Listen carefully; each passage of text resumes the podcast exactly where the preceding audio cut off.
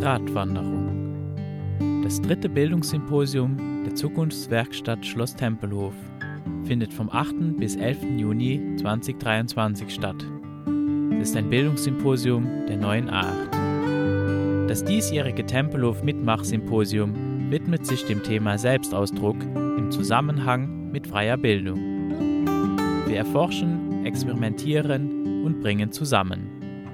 Unabhängig vom Alter leben Menschen vor allem dann sinnerfüllt und glücklich, wenn sie sich mit ihrem eigenen, selbstgestalteten Lebensweg wirksam und ausdrucksstark erleben.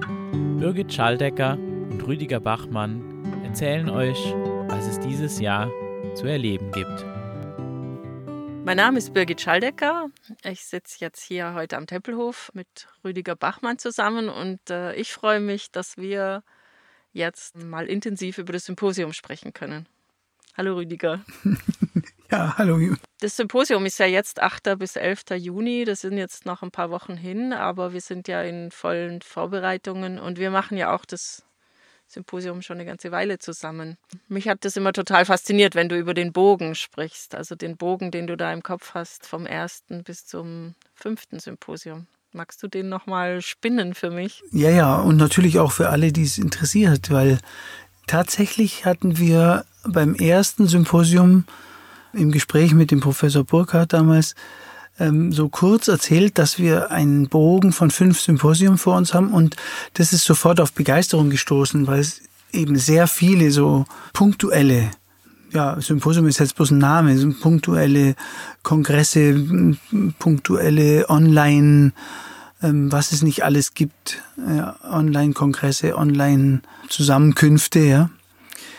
Und um da ein Stück weit mehr in die Tiefe zu gehen, reichen einfach vier oder fünf oder sechs Tage nicht aus. Und es reicht aus meiner Sicht auch nicht aus, dass man sich dann das Kongresspaket kauft um die Sachen dann drei oder viermal anzuhören, sondern zwei Dinge sind ganz wichtig für mich. Das eine ist wirklich sich physisch treffen und ich habe das Gefühl, was vor fünf Jahren oder eben auch noch vor drei Jahren und in der Pandemie dann natürlich besonders so ein bisschen alte Welt, Old Style, so ein bisschen altbacken daherkam, dass man irgendwo hinfährt, um sich zu treffen, ist so modern und so notwendig wie noch nie, habe ich das Gefühl. Und das Zweite ist, um in ein Thema, was so groß ist wie Bildung, Stück für Stück für Stück weiter einzutauchen, ist es gut, wenn es sowas wie rote Fäden gibt, so einen roten Faden, so einen Bogen. Und der über die fünf Symposien jetzt, und jetzt sind wir genau in der Mitte, das dritte ist in ein paar Wochen, da ging es auf allererster Ebene vor zwei Jahren mit dem Digitalitätssymposium mal darum, sowas wie die Platte zu putzen. Also bei aller Begeisterung für die Möglichkeiten neuer Technik, künstlicher Intelligenz und was es nicht alles gibt, ist es mehr denn je wichtig, Freiräume für ähm, Körper, Geist und Seele zu schaffen. Also Körper für physische ähm, Anwesenheit, Geist, indem ich ähm, mir nicht meine geistigen Kapazitäten mit all dem zumülle, was gerade so an Konsumangeboten digitaler, medialer Art da ist und seelisch einfach die Folgen von dem, was wir digital zu uns nehmen. Zweites Symposium ging um Beruf und Berufung. Es ging schon um junge Leute, aber vor allem auch das Zusammenspiel von jungen Menschen und länger gelebt haben, denn den Begriff, den ich da geprägt habe oder den wir geprägt haben, um jede Form äh, sprachlich jetzt gesehen von gewerteter Besonderheit dessen, was Erwachsene oft sind im Gegensatz zu Kindern. Und deswegen ist junge Menschen und länger gelebt Habende zwar ein, ein, ein Kunstprodukt, aber aus meiner Sicht hat es Tiefe. Es ist nicht nur ein Wort, was irgendwie so jetzt halt ersetzt wird, sondern es hat Tiefe weil die Qualität der Älteren ist eben nicht alt sein oder ne, besonders viel wertvoll, sondern die Qualität ist die Lebenserfahrung, die junge Menschen so nicht haben. Und da in ein Zusammenspiel zu kommen, haben wir da Form, die Form der Duo-Talks entwickelt. Und Duo-Talks immer zu einem Thema ein länger gelebt habender Mensch und ein junger Mensch in einem gleichwürdigen Austausch auf Augenhöhe. Da haben wir ja ein unglaublich positives Feedback gekriegt, auch, gell, dass das ganz viele Leute so auch noch nicht erlebt hatten. Also dass das auf einem Symposium, auf einem Kongress, wo normal ja sehr viel frontal und Wissen vermittelt wird, so eine Begegnungsqualität entsteht. Dass es wirklich auf Augenhöhe und in Gleichwürdigkeit, wie du gesagt hast, auch äh, möglich ist zwischen den Generationen und viele länger gelebt haben. Die Menschen sind total dankbar, wenn es überhaupt Interesse gibt von den jungen Menschen an, an dieser Lebenserfahrung und sind dann ganz bescheiden und, und zurückhaltend auch mit ihrem mit ihrer Weisheit weiterzugeben und es kommt sehr gut an wieder bei den jüngeren Menschen. Also es war, war so eine hohe Qualität von Austausch und Begegnung. So, was haben wir denn dieses Jahr dann vor? Ja, ich würde gleich darauf nochmal zurückkommen, aber eine Frage noch an dich, weil ich habe äh, beim letzten Symposium mich sehr stark um die ganze Organisation und die Verknüpfung gekümmert, aber du hast ja doch äh, manches direkt mitbekommen. Was waren außer den Duo-Talks für dich Highlights?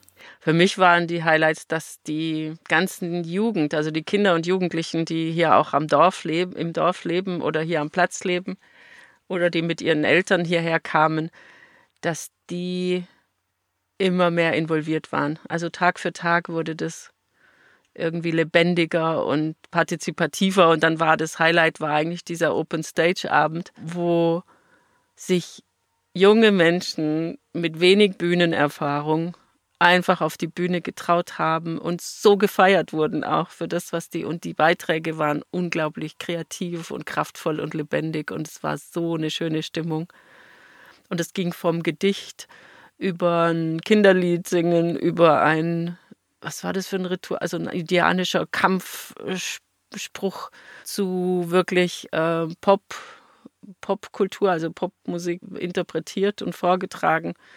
Also es waren es war ein richtig schöner künstlerischer Teil. Und der künstlerische Teil, das war für mich der lebendige, also der, der, der Teil, der das auch anders gemacht hat zu anderen Symposien. Also ich finde Kongresse und Symposien, die sind so echt oft sehr wissenslastig und sehr intellektuell und kognitiv geprägt. Und, und wir haben ja diesen künstlerischen Teil dabei gehabt und der hat einfach auf die Zukunft gewirkt, auf die jungen Menschen, auf die, die Generationen, die da kommen. Die lassen sich natürlich von sowas viel mehr anstecken und einbeziehen und, und aus der Reserve locken. Und das finde ich, es hat richtig gut geklappt. Und damit ist jetzt praktisch der Bogen gespannt zum diesjährigen Symposium, weil, weil natürlich die Sachen, die gut waren, die wollen wir weiter ausbauen noch mehr als letztes Jahr ist das Thema Kunst und künstlerischer Ausdruck im Zentrum des Symposiums. Das Symposium heißt ja Freie Bildung Nummer drei und als Untertitel steht Selbstausdruck. Und Selbstausdruck ist ja für uns, na, ich weiß den Fachbegriff nicht, aber es sind wie zwei völlig eigenständige Teile des Wortes. Und das Selbst, ja, das deutet darauf hin, ganz tief drin in uns das wirklich eigene zu finden, also das Selbst als meins, das eigene, das, was nicht aus dem besteht, was meine Eltern von mir wollten oder was die Gesellschaft von mir fordert. Ja, das kann ich ja trotzdem tun. Aber ganz tief drin eine Verbindung zu, zu meiner Mission, zu meinem Leben und zu dem, wie ich gedacht bin, entweder auszubauen oder eben tiefer zuzulassen oder eben bei vielen Menschen, und das ist schon erschreckend, wie oft ich das mitkriege, dass Menschen dazu gar keinen Zugang mehr haben. Und das ist der eine Teil, in die Wahrnehmung zu kommen zu meinem tiefen Sein. Und das Wort Ausdruck ist, ist in sich ja schon klar. Nur es gibt so viel, es gab ein, ne, so Klammer auf, es gab einen amerikanischen Philosophen, der hat ein Buch geschrieben, Bullshit und das gibt es, glaube ich, nicht mehr, vor 30 Jahren schon.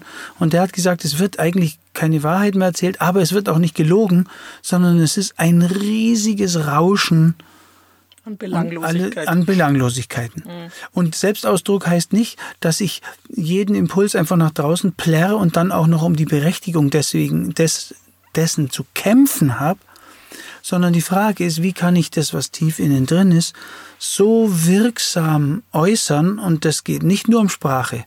Und oft ist uns die Sprache im Weg, weil wir haben sie oft von den Peer Groups, von den Eltern oder von anderen Menschen, haben sie übernommen und haben sie oft nicht zu uns wirklich eigenem Werkzeug gemacht.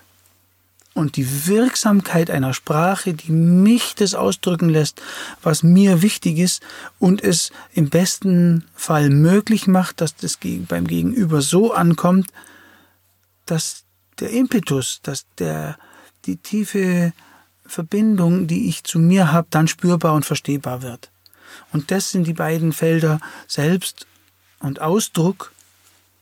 Und da werden wir weiter forschen mit Duo-Talks und mit viel Kunst und mit vor allem viel eigenem Mitmachen, Möglichkeiten, sich da einfach so jeder auf seine Art, der eine allein, die andere äh, in, in, in kleinen Gruppen, es gibt, wird auch was im Großen geben, wo wir da auf der Spur bleiben können.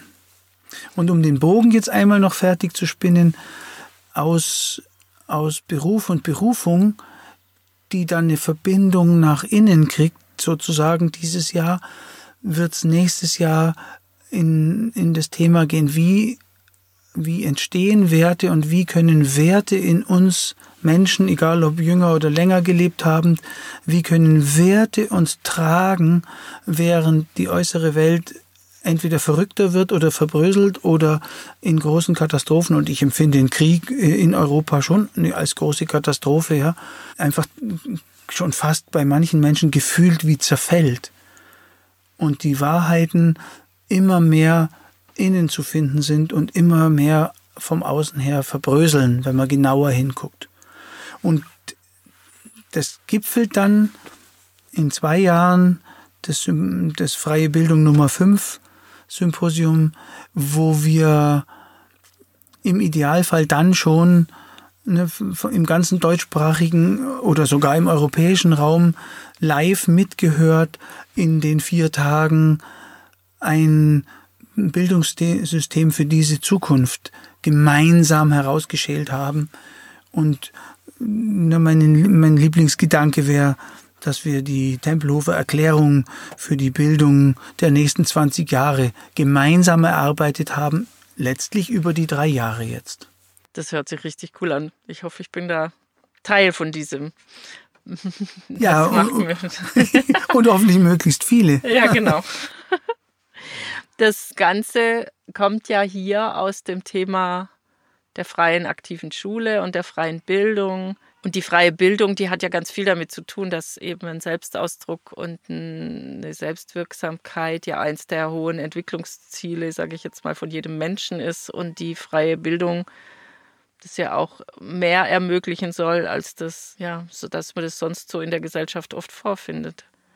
Oder wie, wie würdest du das benennen? Ich würde jetzt mal ganz bewusst nicht sofort auf die Frage antworten, also nicht wie so ein Fußballprofi oder ein Politiker, sondern bei das, was du gerade gesprochen hast, hat bei mir sofort anklingen lassen, dass es ja quasi auch nicht um unsere freie Schule hier im Rahmen äh, des Ökodorfs am Tempelhof geht, aber es geht auch nicht um irgendwelche anderen Systeme, sondern wenn wir die super, super Kurzform freie Bildung wählen, dann beinhaltet das ein paar Dinge. Und da ist mir das Aller, Allerwichtigste, dass wir alle Beteiligten einladen, die eine Idee haben von einer Bildung, die, die tendenziell oder als, als Impetus und als Ziel so Dinge hat wie frei von äußerer Einmischung frei von äußeren Programmen.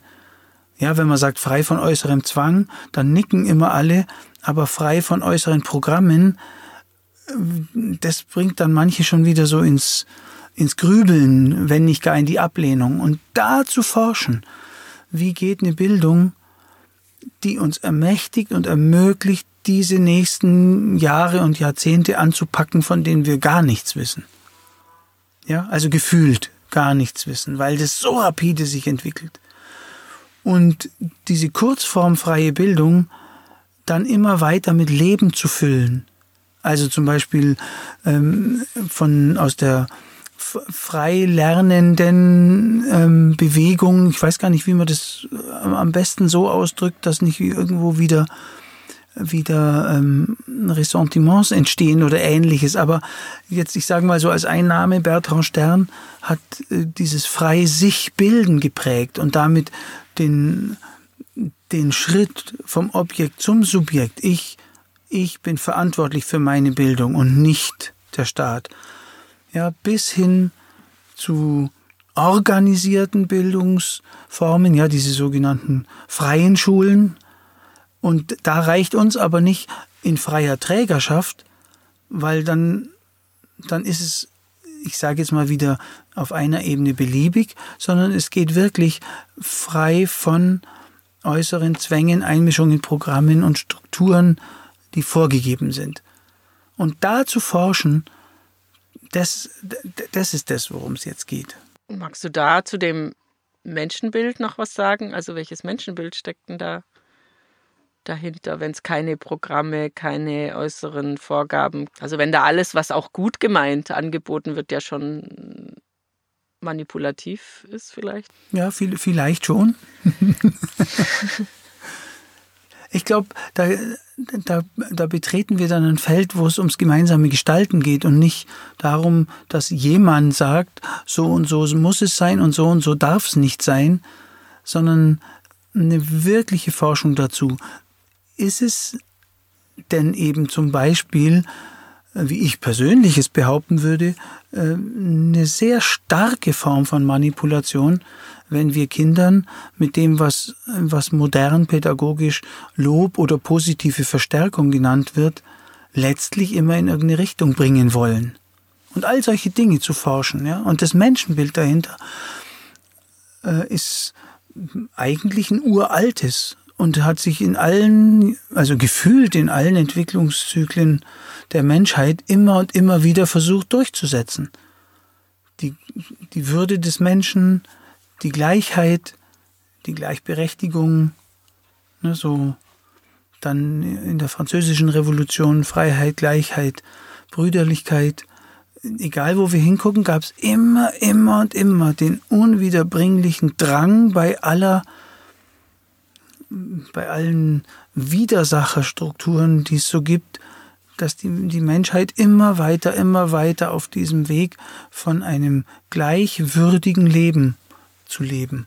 Und das ist auch der Hintergrund. Es geht nicht darum, dass ehemals eine Erwachsene genannte den ehemals Kindern nie mehr was sagen dürfen, sondern es geht um Macht, Herrschaft, Zwang, Manipulation und da nicht das Kind mit dem Bade auszuschütten, heißt aus dem Thema Hierarchie das herauszuschälen, was Führung bedeutet, aber Führung im Sinne von sich selbst führen und für einen Moment, möglicherweise auch für eine Gruppe, eine Art Führung zu übernehmen, die allen gemeinsam hilft und die von alleine aber auch wieder aufhört.